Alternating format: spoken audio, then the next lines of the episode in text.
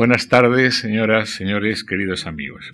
Nacido en Gijón en 1967, Jordi XII se licenció en Filología Inglesa en la Universidad de Oviedo, época en la que comienza a escribir poemas que reunirá en la plaquete Mar de Fondo. Estamos en 1990. Desde el 92 fue lector de español en la Universidad de Sheffield, donde se doctoró con la tesis Imagen y Desafío, presencia del romanticismo inglés en la poesía española contemporánea, con la que obtendría el cuarto premio de ensayo Casa de América en 2005. Fruto de estos años ingleses y de la nostalgia de su tierra y mar natales, son su primer poemario, La anatomía del miedo, 1994, sus cuentos, poemas Bestiario de Anad, 1995, sus primeras traducciones editadas de poetas ingleses y su segundo poemario, en el que ya comienza a distinguirse con alguna claridad su voz personal, Diálogo en la sombra, 1997. Por entonces accedió al nuevo cargo de lector de español en Oxford y comenzó sus colaboraciones regulares en cuadernos hispanoamericanos y en otras revistas españolas. Algunos de estos ensayos y artículos del 97 al 2002 serían reeditados luego en Curvas de Nivel, un libro de 2005. Poemas de esta época serán reunidos en el poemario tercero ya, que significa su aparición decidida e irreversible en el panorama poético español. Estoy hablando de Lección de Permanencia en el 2001. También de este momento son los poemas editados en Otras Lunas 2002, Premio de Poesía Ciudad de Burgos y libro que supone el negativo del publicado el año anterior. Este mismo 2002 ve aparecer la versión ampliada de sus cuentos poemas, Bestiario del Nómada, y cuando todo ello ocurre, el, poema, el poeta perdón, ha dado ya por finalizada eh, su etapa de nomadeo y ha fijado su residencia en España, donde sigue hoy dedicado a escribir, a enseñar y a actividades editoriales.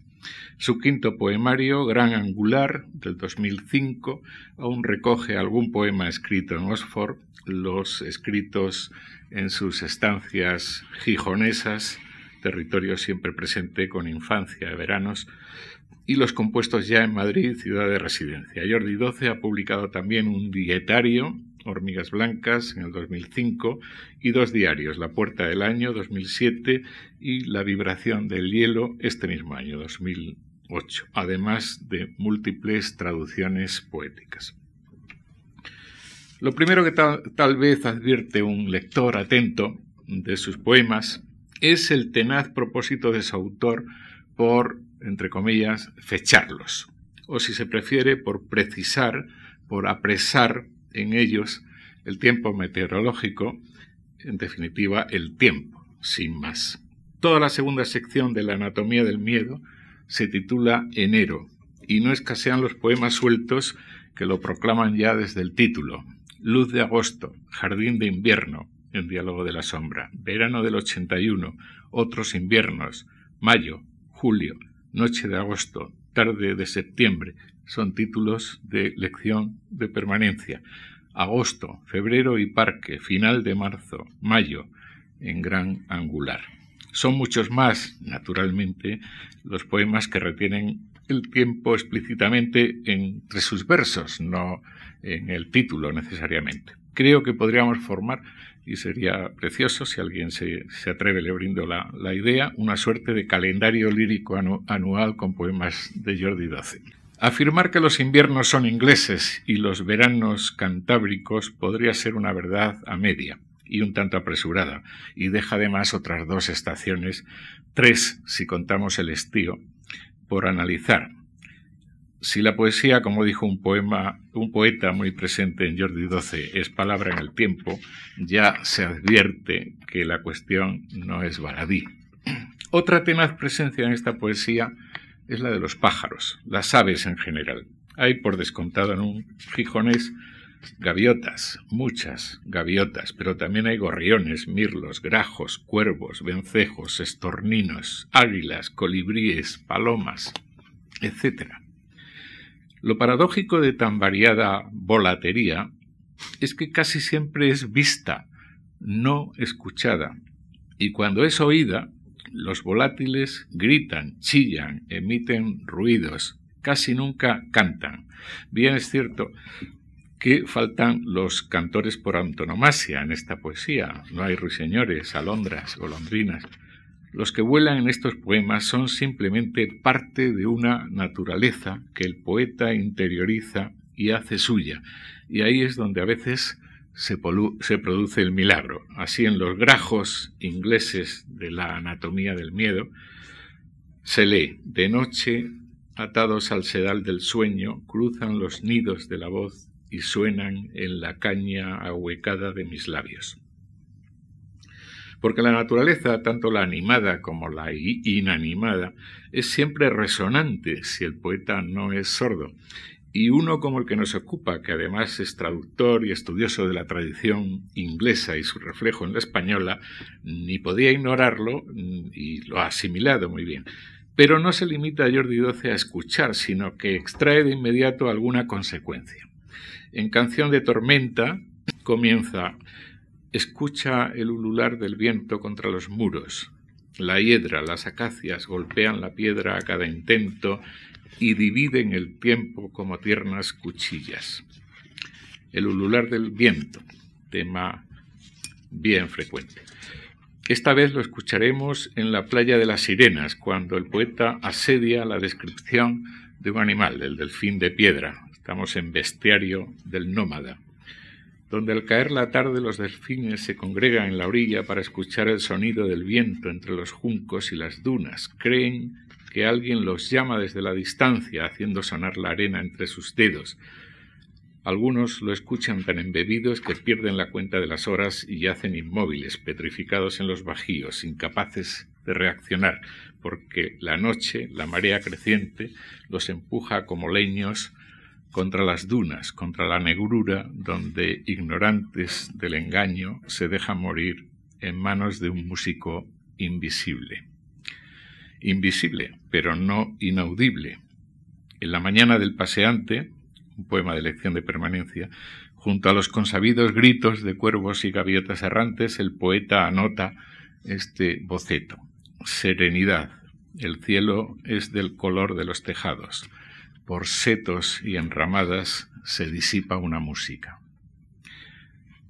En la solitaria y triste Carver Street de Anatomía del Miedo, la muchacha que rebusca entre los desechos y desperdicios urbanos también se detiene a escuchar. Lejanos gritos de niños, bullicio de última hora, voces de barrio.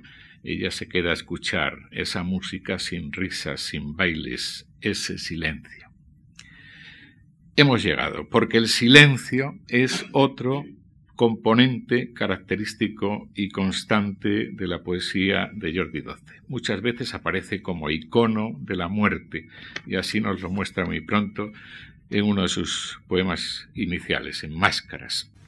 Ninguna caligrafía es más sabia que el silencio, ningún silencio es más puro que el silencio de la muerte pero nos será igualmente fácil encontrar la imagen del silencio como música que se disipa, como la esencia más pura de la música. Estamos entonces en el fértil y antiguo territorio sanjuanista de la música callada.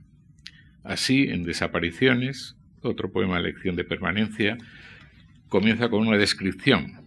La tarde es una música callada, gritos que parpadean, pasos quedos, un gato que desanda su impaciencia, y termina con una confesión, con una importante profesión de fe. Escucho, estoy del lado de las cosas, de su inmovilidad o su silencio, dentro de lo que veo y se recoge en el interior de mis ojos. Soy cuanto siento, cuanto mi cuerpo inquiere, paciente soledad indescifrable, junto al sordo murmullo de la sangre, junto al hilo pulsado de los nervios, dentro del cuerpo y su callada música. Si alguien es sensible a la metáfora de los nervios humanos, pulsados como cuerdas de una lira, dentro del cuerpo y su callada música, está afirmando también su creencia en la silenciosa música de las esferas, como Cicerón en el sueño de Escipión, como Fray Luis en Noche Serena, como tantos y tantos ilustres noctámbulos. He aquí un ejemplo para mí excelente, un poco programático además, ya que se trata de una suerte de poética, la canción de su último, de su penúltimo libro, Otras lunas, referida al temblor de la palabra, como antorcha agitada en mitad de la mar. Señal de quién y su naufragio, bajo la boca informe de la noche, bajo el callado circo de la noche y su voraz audiencia. Y por si no quedaba demasiado claro, se remacha la idea, entre otros poemas, en el final de este mismo libro, el también poema programático Epílogo para vivir.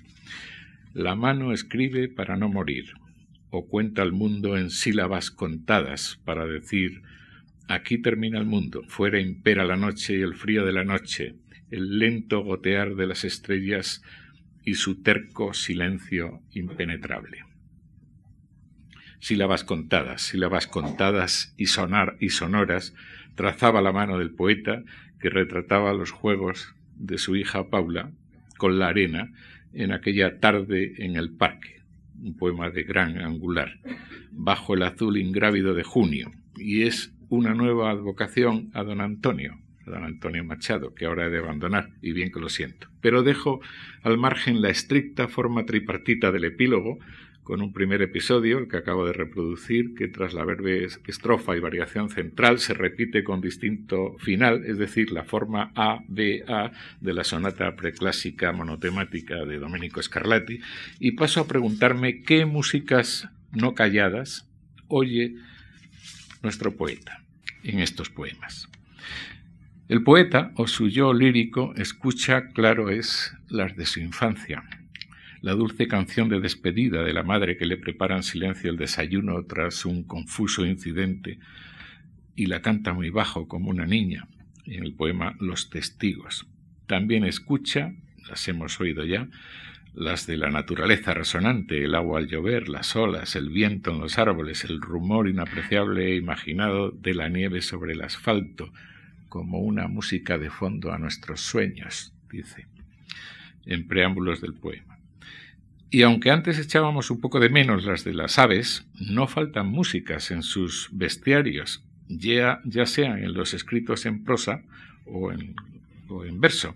El gallo que aró la noche con su canto en Canción del Gallo, un poema tripartito, por cierto, a la manera del rondó, o la trompetilla y, y la fatal melodía del mosquito, más verdugo que músico, dice.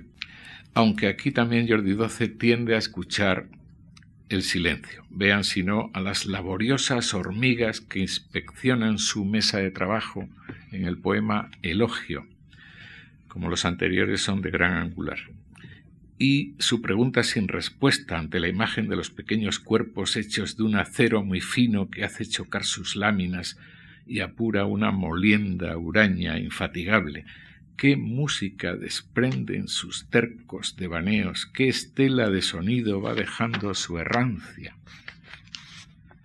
Lo que nos lleva a la música de las metáforas, abundantes, no menos sutiles, la de la voz en cuerdas que sólo existen porque suenan en lugar del canto, el poema Lugar del canto, la canción nocturna y también amorosa del poema Contacto, la trompeta del más difícil todavía, a la que se quiere acallar en el poema Renegado, la música azarosa de la imaginación cuando el poeta se deja llevar por los sentidos sin rumbo fijo en el poema Varados.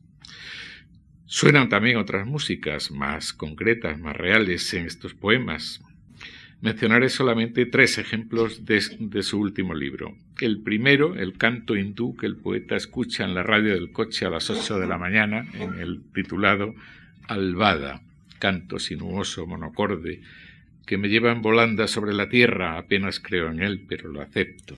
A Jordi XII, sin embargo, le gusta la ambigüedad, le gusta difuminar las cosas, los sonidos, incluso para lograr sus propósitos.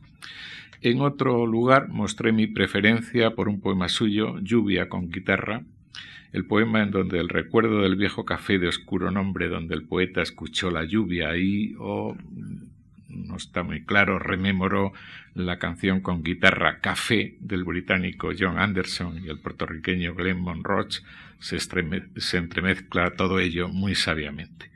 Entre el flexo de mi escritorio y el aire arpegiado de la invención, el que moja sus seis cuerdas en un mar de nubes pródigas, ¿Cae la lluvia? se pregunta, o imagino que cae para imaginar tal vez el mundo de unas notas que me dicen. Hoy, en cambio, prefiero terminar con Nightclub, un poema del mismo libro, cuando el poeta, tras haberse detenido el disco que está escuchando, sigue en su cuarto escuchando a Patricia Barber. Este eh, es el subtítulo en presente, escuchando, a pesar de que el disco ya se ha terminado.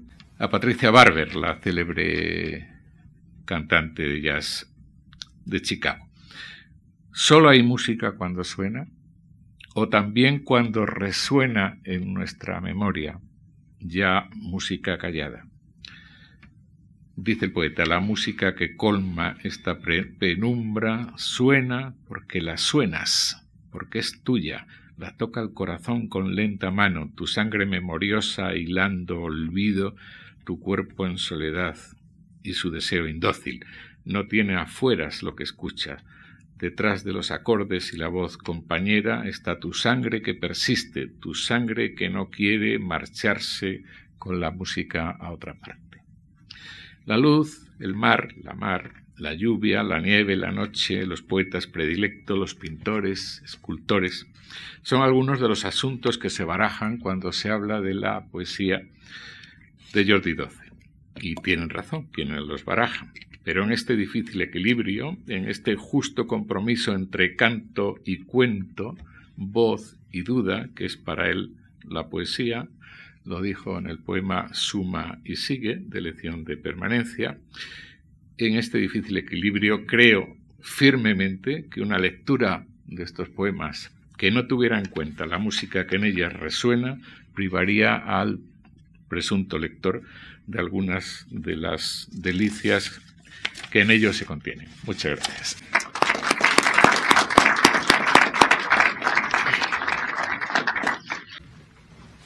Bien, buenas tardes a todos ustedes.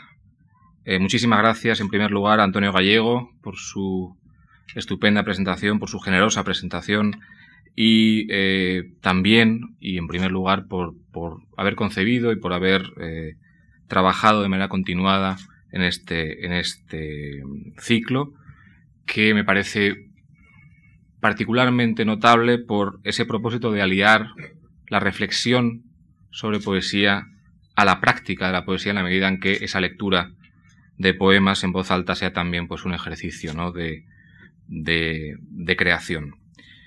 Em, la verdad es que en fin, me ha gustado mucho ese, ese repaso y a través del hilo conductor o mediante el hilo conductor de la, de la música y del silencio, porque en efecto la música y el silencio, eh, sobre todo lo primero, están muy presentes en mi vida como oyente apasionado de, de música, oyente constante. también quisiera agradecer a la Fundación Juan Mar su invitación y particularmente a las personas de, de José Pérez Carranque y de Soledad Hernando, que han sido mis interlocutores en esta casa y con los que he trabajado realmente muy bien y, y sobre todo pues gracias a su comprensión y a, su paciencia con algunas manías que siempre tiene uno cuando se trata de hacer pues libros o, algún tipo de actividad.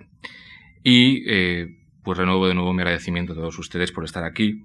Eh, hace unos días hablaba con algún amigo, le decía medio en broma, mm, sobre todo teniendo en cuenta la, la inmensa, constante programación cultural y actividad cultural que hay en Madrid, decía que reclamar la atención del lector, del interesado en poesía, para leer poemas no deja de ser un atrevimiento y casi una imposición, pero hacerlo dos veces ya me parece ¿no? Eh, realmente, realmente excesivo. Eh, es sin duda un, pequeño riesgo, pero bueno, lo acepto honrado y encantado. Realmente contento. Y en fin, espero que no se les haga largo. En cualquier cosa tenemos un intermedio de dos días para descansar entre, entre sesión y sesión. Y ya sin más demora me aventuro en el, en el texto que he preparado para esta, para esta sesión, que como digo es tiene el título genérico de una fidelidad. Eh, luego el texto, por razones que yo explico en ese texto precisamente, pues va por otros derroteros.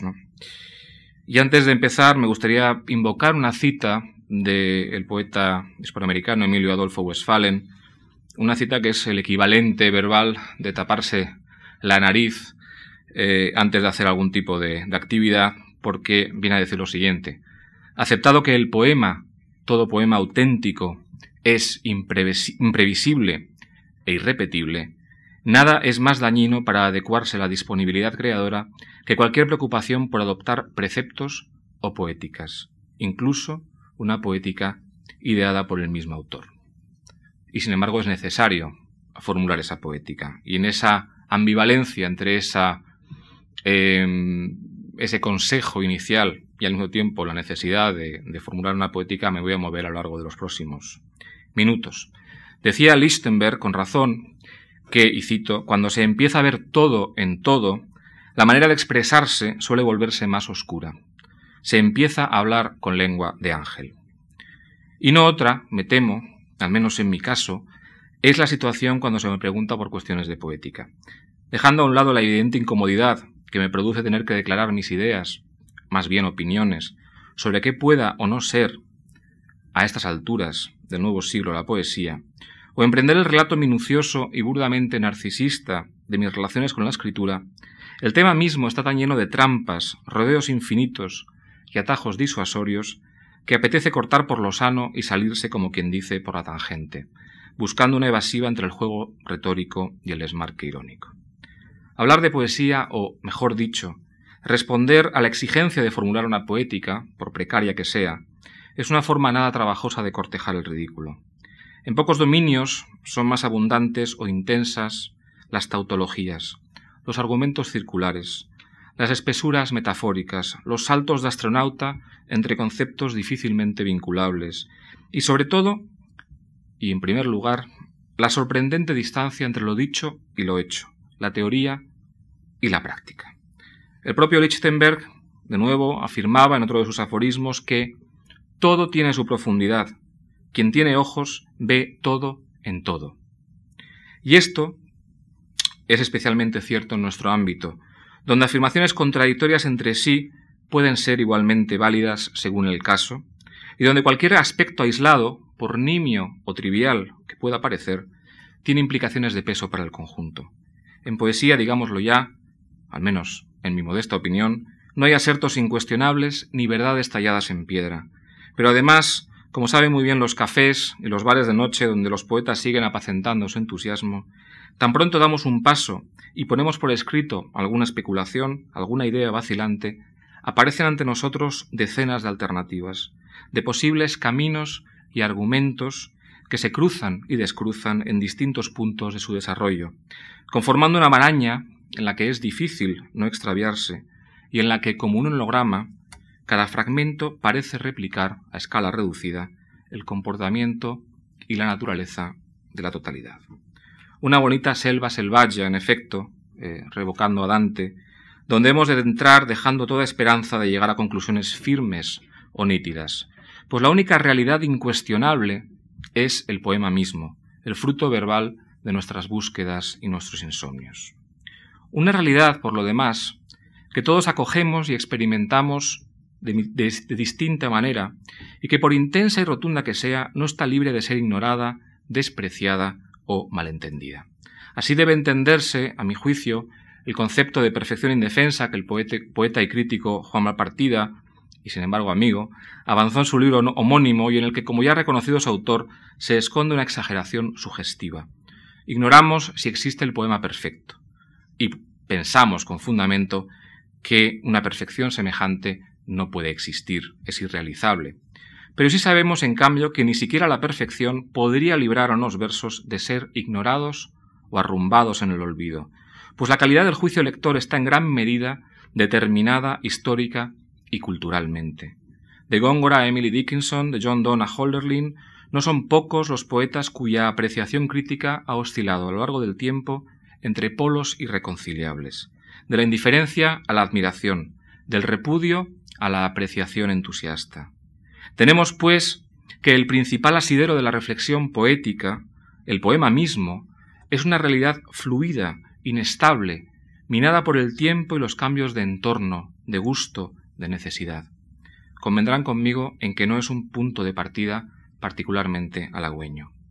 Puede resultar extraño oír estas palabras de alguien que, mal que bien, se ha dedicado a la crítica literaria y cuya relación con la literatura está mediada en un grado nada despreciable por el juicio analítico y el trabajo de traducción y estudio de un puñado de autores que por razones que quizás ahora no son estrictamente no vienen estrictamente al caso, me son muy cercanos. Alguien además que en sus cuadernos de notas vuelve una y otra vez sobre la reflexión metapoética, el apunte sobre este o aquel aspecto de la escritura, sea propia o ajena, el esbozo de ideas que pueden resurgir más adelante en ensayos y reseñas de lectura. En ocasiones, al revisar mis propios papeles, he lamentado el peso excesivo que estas inquietudes tienen en una escritura que quisiera volcarse más decididamente en lo que llamamos, no sin cierta ingenuidad, la realidad o la experiencia vitales, como si la escritura no formara parte de esa misma vida de la que surge y en la que ejerce sus prodigiosas capacidades de observación, como si no fuera más esa escritura entre las experiencias que nos constituyen y que tratamos, en la medida de lo posible, de comprender más íntimamente escribiendo. Sin embargo, esas notas, de las cuales habrá un ejemplo en, el libro que, se, que hará, entrega el próximo jueves, tienen la ventaja de ser fragmentos, aproximaciones parciales o temporales que pueden permitirse el lujo de jugar a la paradoja, la chispa iluminadora, el golpe de ingenio, de esbozar su argumento con dos o tres alfileres lapidarios, o mejor aún, de interrumpirse la primera dificultad, temerosas de perderse en laberintos conceptuales para los que, es obvio, no están preparadas. Sin embargo, precisamente por su brevedad y su carácter reactivo, no carecen, creo yo, de valor, conforman un testimonio de respuestas fulgurantes, casi instintivas, que dan una panorámica de mi taller de escritor, de los intereses y preocupaciones que me mueven, de mis gustos y disgustos. Plasman, en fin, una cierta temperatura moral y estética, un mapa de imantaciones y afinidades, el retrato más o menos ajustado de una sensibilidad. Por último, todo esto a, modo casi de, de, de profiláptico intelectual. Si he de hacer caso a mi experiencia, haber escrito sobre la poesía de otros sirve de bien poco para hablar de la propia. Para empezar, el mero hecho de acercarse a una obra, de atenderla y estudiarla, implica un reconocimiento de su valía, algo que sólo con un alto grado de inmodestia puede predicarse de lo que uno ha escrito y publicado bajo su nombre. Además, la lectura crítica propone un argumento, abre una suerte de túnel en la obra ajena que permite recorrerla y enjuiciarla desde una perspectiva más o menos invariable, determinada por la forma en que hemos llegado a ella. ¿Permite lo escrito por nosotros un asedio semejante? De la obra de otro, por muy amplia y compleja que sea, por mucho que la estudiemos, tenemos una idea literalmente superficial. Quiero decir, solo conocemos el resultado último, lo que su autor ha querido mostrar, el texto definitivo.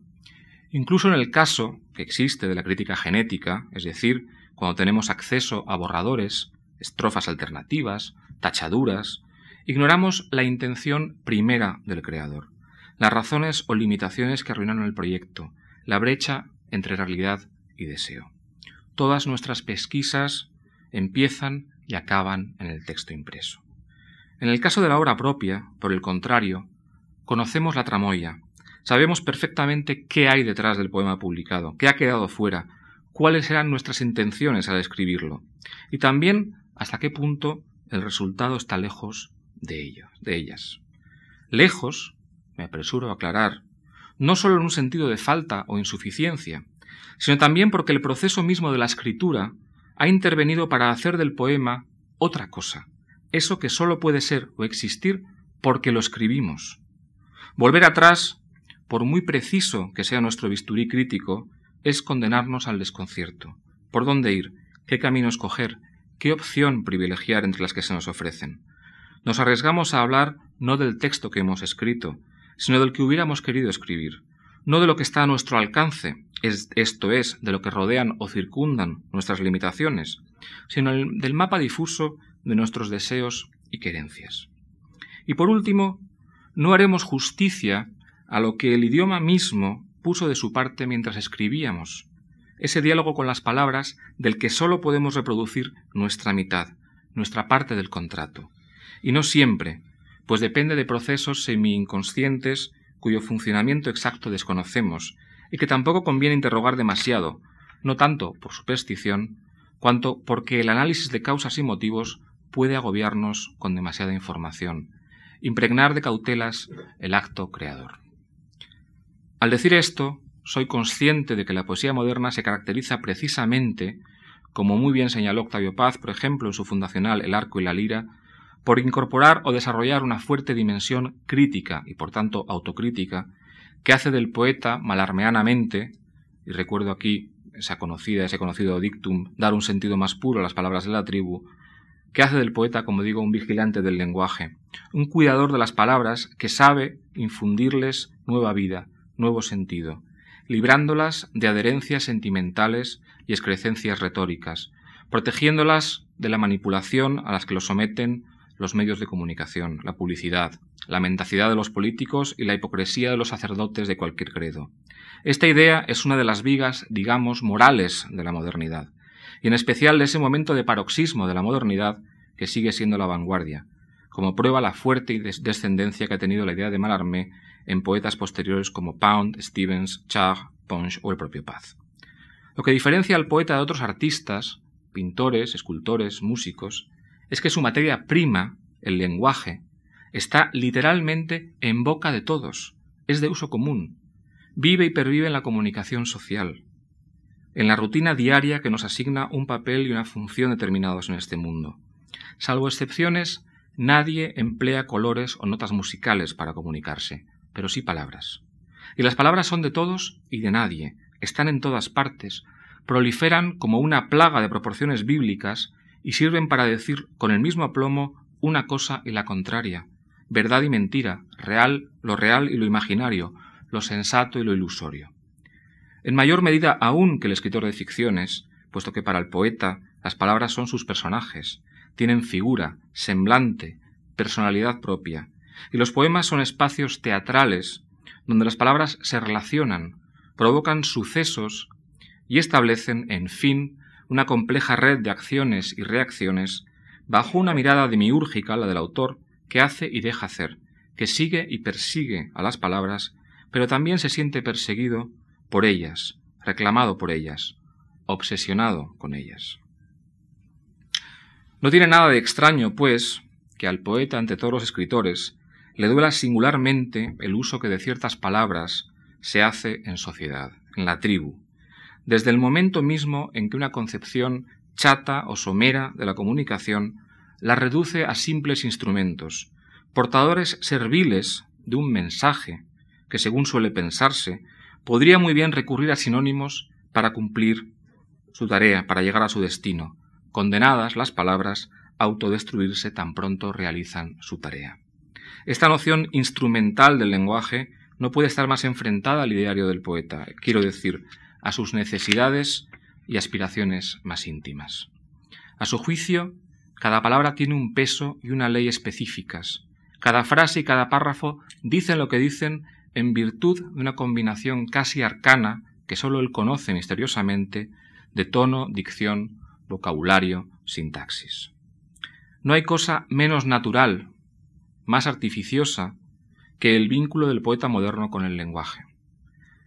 En lo que a mí respecta y bajando al plano personal, soy consciente de que mi acceso a la poesía como lector y como escritor ha supuesto un cambio de perspectiva para el que no hay marcha atrás y que se desprende de una relación con las palabras que ha perdido cualquier rastro de inocencia, que hace de ellas idolillos, pequeños ídolos, presencias a la vez atrayentes y enigmáticas, obstáculos que, estorban o incluso impiden aquello para lo que parecían estar hechas en un principio, comunicarnos, ayudarnos a comprender y conocer.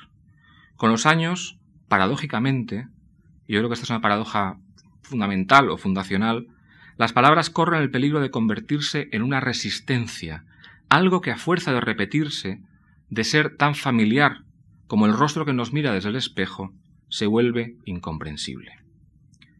Mi relación con el mundo, con sus diversos planos y polos magnéticos, no puede ser ajena a esta pérdida de inocencia, a esta inflación del significante sobre el significado, que es, por lo demás, retomando la idea de Mallarmé y de Pound, el estigma del poeta moderno, algo así como un yugo al que obedece y del que trata simultáneamente de liberarse.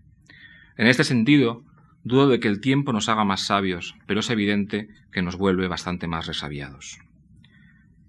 Como quiera que por temperamento o por experiencia suelo dar marcha atrás cuando los vicios de la, de la especialización pesan más en mi ánimo que las virtudes, con el tiempo me he ido apartando conscientemente de las vertientes más rigurosas o hipercríticas de esa tradición.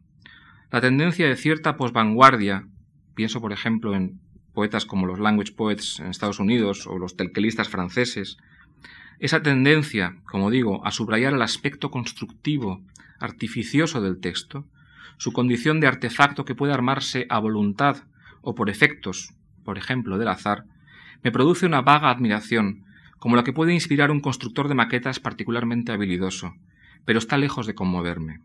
No se trata únicamente de un interés por preservar la dimensión cordial de la escritura, su raíz comunicativa, sino también, y esto es importante, de una necesidad de proteger el misterio de la palabra, es decir, el misterio de la aparición y germinación de la palabra en forma de poema. Cordialidad y misterio, comunicación y enigma.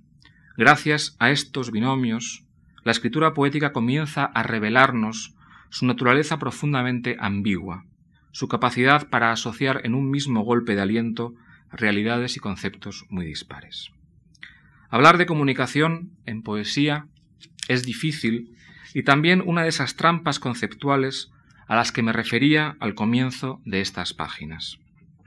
El debate, a mi entender, es tan arduo como infructuoso si no entendemos esa raíz comunicativa como una esperanza de lectura, la huella retrospectiva que deja en el texto, desde un futuro cierto, un lector improbable, un lector que no conocemos y que en sentido estricto nunca podremos conocer.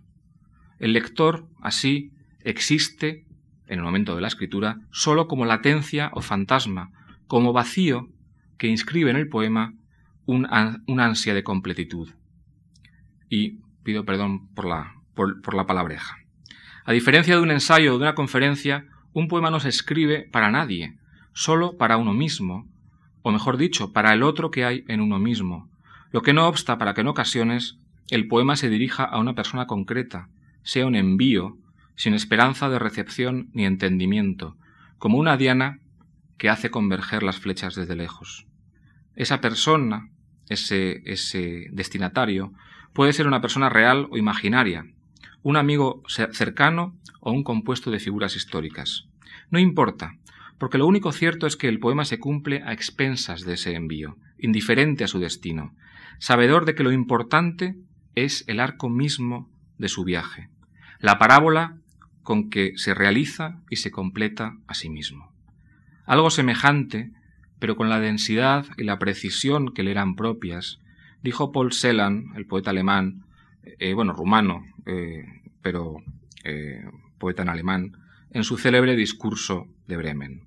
Comparándolos a botellas con mensaje que el náufrago arroja al mar, explicó que, y cito, los poemas están en camino, se dirigen a algo. ¿Hacia qué? Hacia algún lugar abierto que invocar, que ocupar, hacia un tú invocable, hacia una realidad que invocar. El misterio del poema es, en efecto, el misterio de su aparición.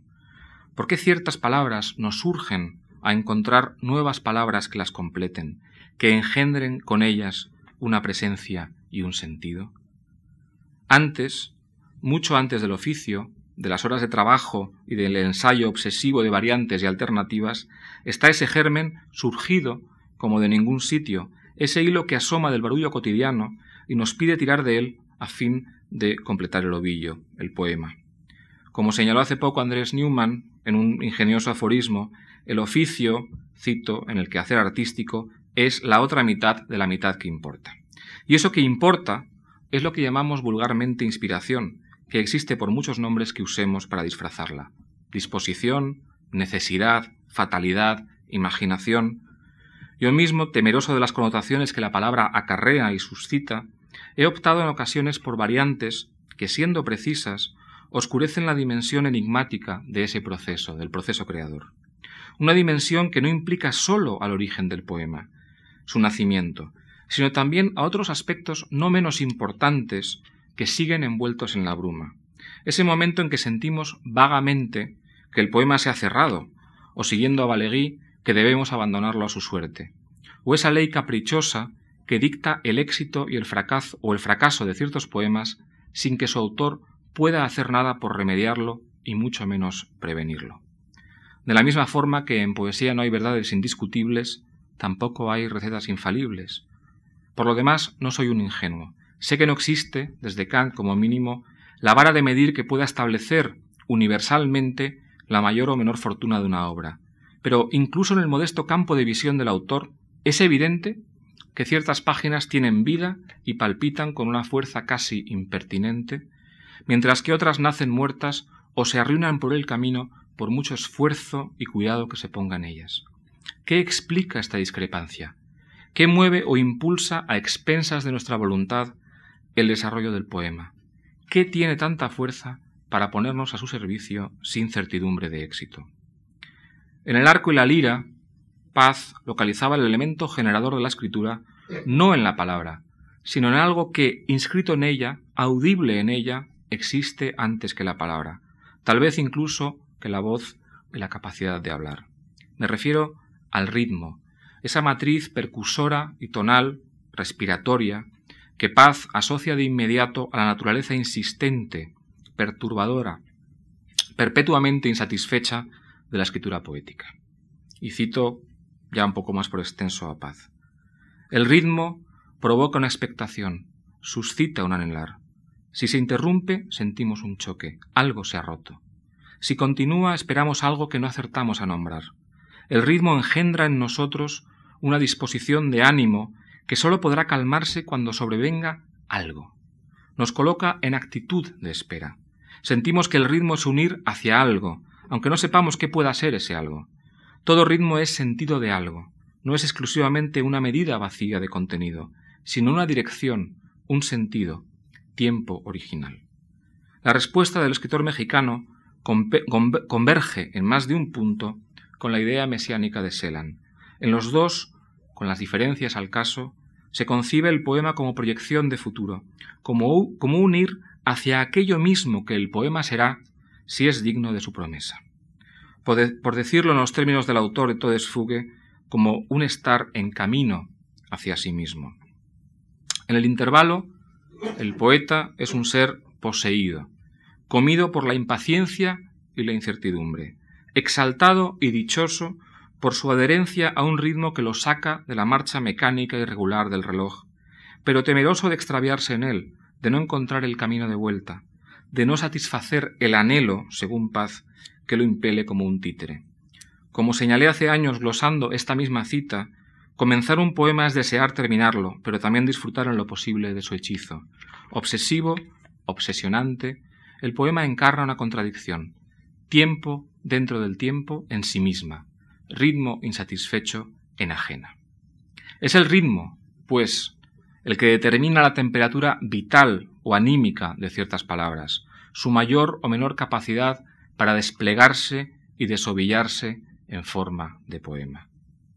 Ese ritmo no está vacío, no es un simple golpe de metrónomo, un patrón de sílabas medidas con los dedos sobre el que se, sobre el que se superpongan hábilmente las palabras, sino que va asociado a ciertas sonoridades, a una atmósfera emocional, a un temblor de la imaginación impaciente, quizá en algún caso a la memoria de un paisaje que sirve de guía o polo magnético de la escritura.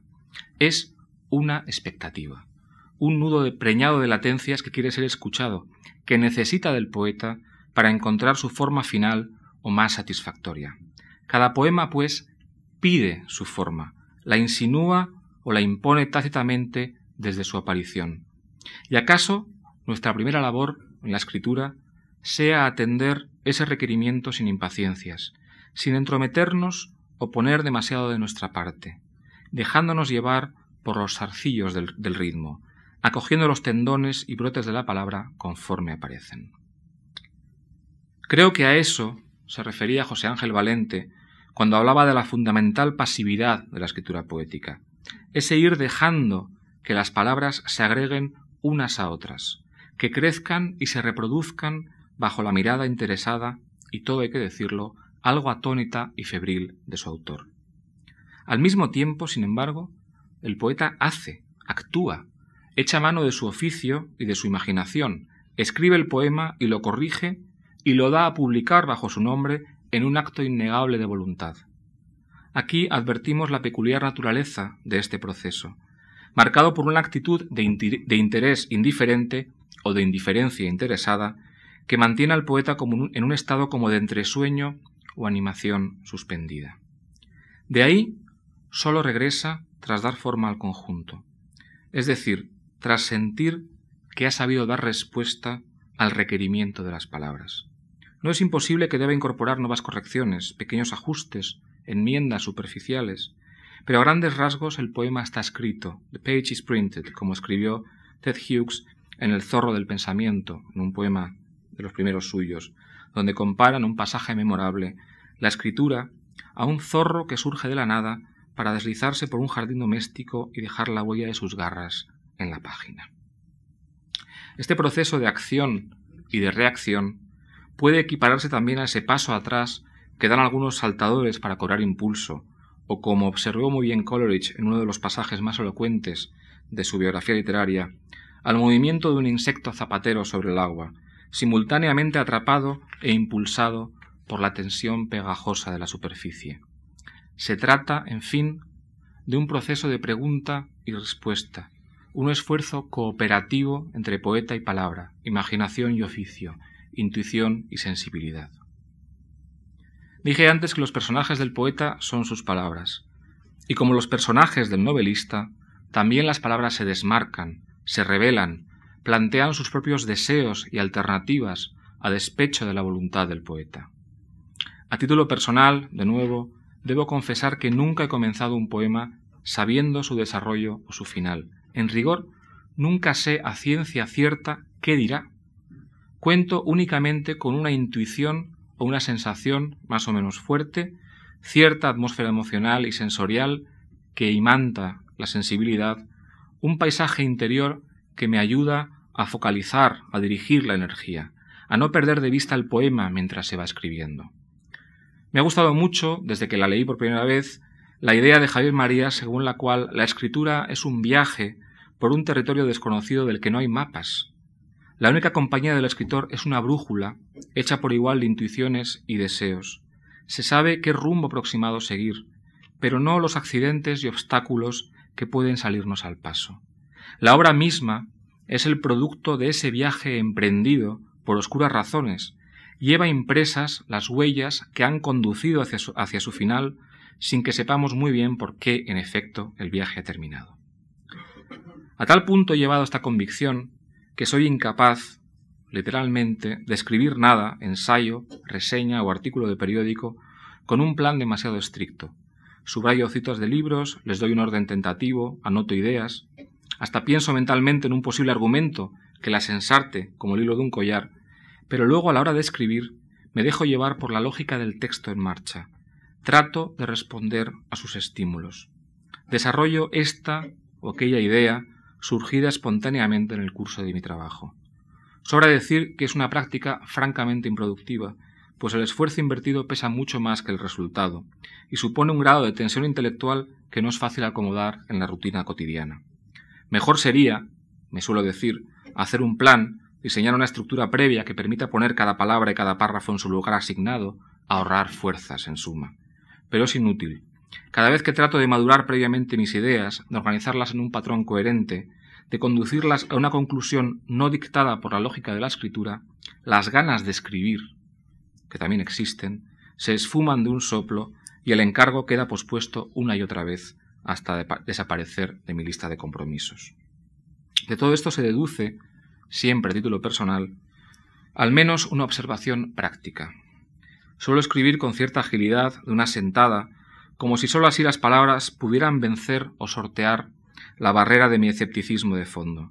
cuando el conjunto no surge más o menos a la primera, armado de pies a cabeza, por lo general ya no lo hace jamás. Si dejo pasar demasiado tiempo entre un borrador y la versión final, el impulso original se desvanece y se me hace muy cuesta arriba situarme en la perspectiva de la creación. Hay que atrapar el pájaro al vuelo, como si dijéramos, preservar el aliento, el ímpetu vital de lo que irrumpe súbitamente en la existencia. A esta observación quiero añadir dos colorarios imprescindibles, que el impulso de la escritura necesita de cierto grado de ignorancia respecto de sus estímulos o preocupaciones más íntimas, y que nunca sé, como dije antes, lo que voy a escribir hasta que no lo he escrito. Carezco del sentido de la abstracción. Los conceptos y las ideas solo están vivos para mí y por tanto me interesan, son inteligibles, cuando doy con ellos al escribir, cuando saltan ante mis ojos impulsados por el muelle del pensamiento activo, del pensamiento que conduce las palabras en el tiempo real de la escritura. Lo mismo por lo demás me sucede como lector.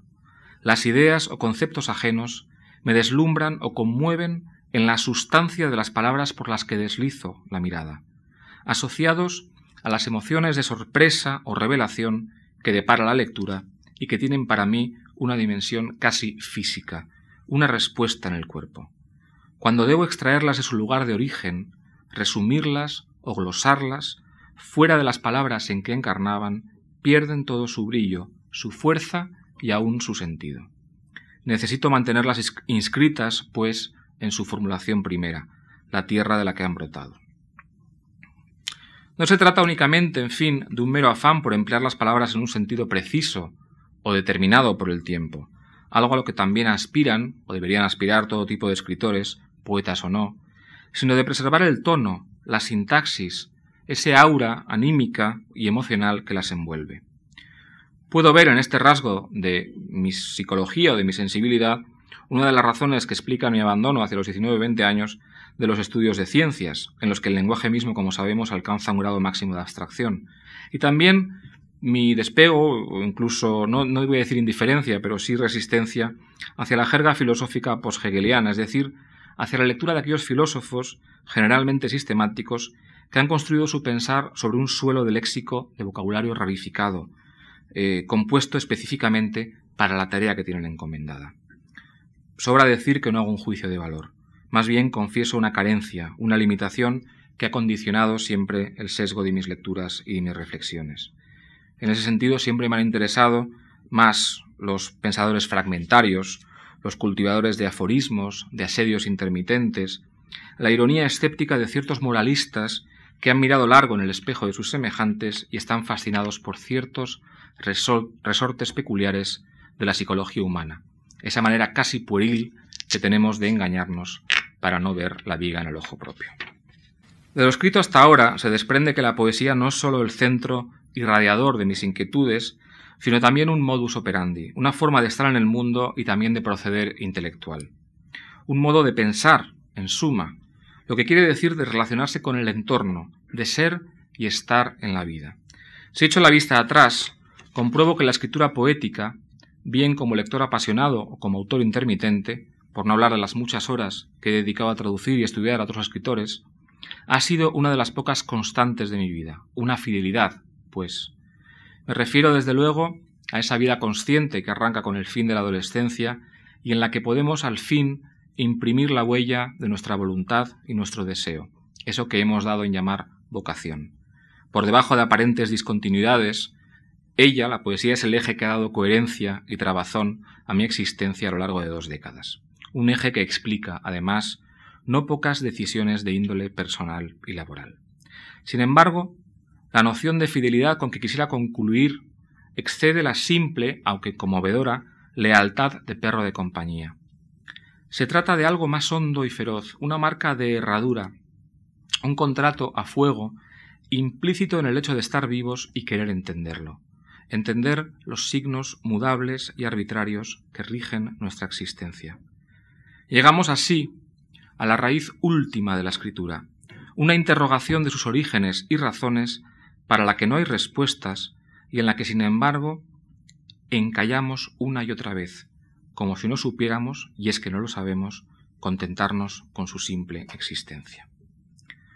Uno de los motivos centrales, recurrentes, de No digas noche, una novela de Amos Oz, tal vez la novela donde el escritor israelí, hebreo, más ha puesto de su vida en el desierto, es una cita del poeta hebreo Ezra Zussman. Dos frases que abren el libro póstumo de ese poeta y a las que la protagonista del relato, a las que la protagonista de la novela, Noah, una profesora de literatura que intenta dar sentido a su exceso de vitalidad y su confusión existencial, se aferra como una especie de mantra. Los versos dicen ¿Dónde tenemos que brillar? ¿Y quién necesita nuestro brillo? Es lo que escribe Zussman, y el lector percibe o intuye que el signo de estas frases, de un laconismo tan lúcido como hiriente, es grabarse en la carne de Noah, igual que una sutura, cerrar gradualmente la herida del vivir, ofrecer alivio y consuelo. Un consuelo, sin embargo, conviene no olvidarlo una vez más, que toma la forma de una pregunta. El brillo al que hace referencia Zussman en estos versos no debe, es obvio, confundirse con el brillo vulgar de la fama. No es el resplandor del exhibicionista, ni del que ambiciona el reconocimiento ajeno, sino que más secreta y más íntima es la luz que asociamos en ciertas personas al cumplimiento o la realización profundos de un destino, una llamada. Eso que en, un extremo hemos llamado vocación, pero que puede y suele ser algo más modesto. Saber estar en uno mismo, en ese lugar distinto para cada cual, donde los ritmos de la sangre y del tiempo se conciertan, donde es posible, según parece, no sentirse lacerado una y otra vez por el látigo de la conciencia o los cascos imperiosos del tiempo. En francés, cuando alguien es infeliz, se dice literalmente que no está bien en su piel. En realidad, casi nadie está bien en su piel. Muchos ni siquiera están en ella. Y la vida es así una carrera constante detrás de uno mismo, una persecución, una persecución desesperada de lo que en realidad solo podemos encontrar si hacemos un alto y volvemos los ojos hacia adentro, en un ejercicio más o menos arduo de introspección que es a la vez, si no hay error, y si no nos dejamos llevar por la, la visión narcisista de nuestro propio reflejo, una mirada honesta sobre el mundo, un comienzo de lucidez. El verso de Zussman me ha intrigado desde que di con él hace algunos años. Y quiero concluir esta intervención citándolo, ofreciendo incluso una breve glosa del sentido que tiene para mí, porque lo veo estrechamente vinculado a la noción de fidelidad que preside estas páginas. Una noción que concita de inmediato, tanto dentro como fuera de los diccionarios, un enjambre muy peculiar de afinidades. Fe, constancia, necesidad, compulsión, franqueza e incluso autenticidad. Un término que ahora nos parece sospechoso por el uso y el abuso y devaluado por, por ese uso, pero que está o quiere estar en el origen de esta reflexión. Pues en la primera parte de la cita de Zussman, a esa pregunta sobre dónde debemos brillar, sólo se puede responder en el plano vital y por extensión creador, desde la búsqueda, bien es verdad que abocada una y otra vez al fracaso o la provisionalidad, de alguna forma de verdad o certidumbre que dé cuenta de lo que, somos, que ilumine los pliegues y espirales del ser, que haga más real y más intensa, en resumen, más viva, nuestra vida. Si la poesía tiene algún valor profundo, si es algo más que una habilidad, que el ejercicio de una habilidad retórica o un pasatiempo para terceros, ha de servir precisamente para atarnos más firmemente a la existencia, esto es, para alojarnos en el lugar donde podemos brillar, donde somos más nosotros mismos. Si la poesía tiene algún valor profundo, si es algo más que un juego ameno o una combinatoria de palabras felices, ha de formar parte de un proyecto de vida, estar al servicio de una indagación existencial que responde al mismo impulso, la misma necesidad, que anima la búsqueda religiosa o el sondeo filosófico, y que en ocasiones emplea sin rebozo sus mismos medios e instrumentos, pero con fines, no lo olvidemos, que le son tan propios como irreductibles. La poesía es hambre de realidad, escribió Octavio Paz una vez más, con avidez sentenciosa. Y la frase evoca por un lado la idea del ser como un querer ser, la idea kantiana del ser como un querer ser, y por otro ese Danos nuestra vida a nosotros mismos, que aparece en tantos himnos y oraciones de la tradición cristiana. Por debajo de las evidentes diferencias que separan poesía y práctica religiosa y reflexión filosófica, subyace, en efecto, la sospecha común de que esta existencia no es del todo nuestra, de que es preciso salir en su busca y hacernos con ella, ganarnos el derecho a vivirla desde la intensidad y el deseo, desde la imaginación que funda y refunda mundos con un problema que es también nuestra condena, como supo muy bien Luis Cernuda. El deseo no puede completar al ser. Fluido, dinámico, inestable, busca sin cesar algo en que fundirse, en que agotarse, sin lograrlo jamás, pues el deseo no cambia, solo cambia su objeto. De ahí que tras una página venga otra, y luego otra, hasta no acabar nunca. Muchas gracias.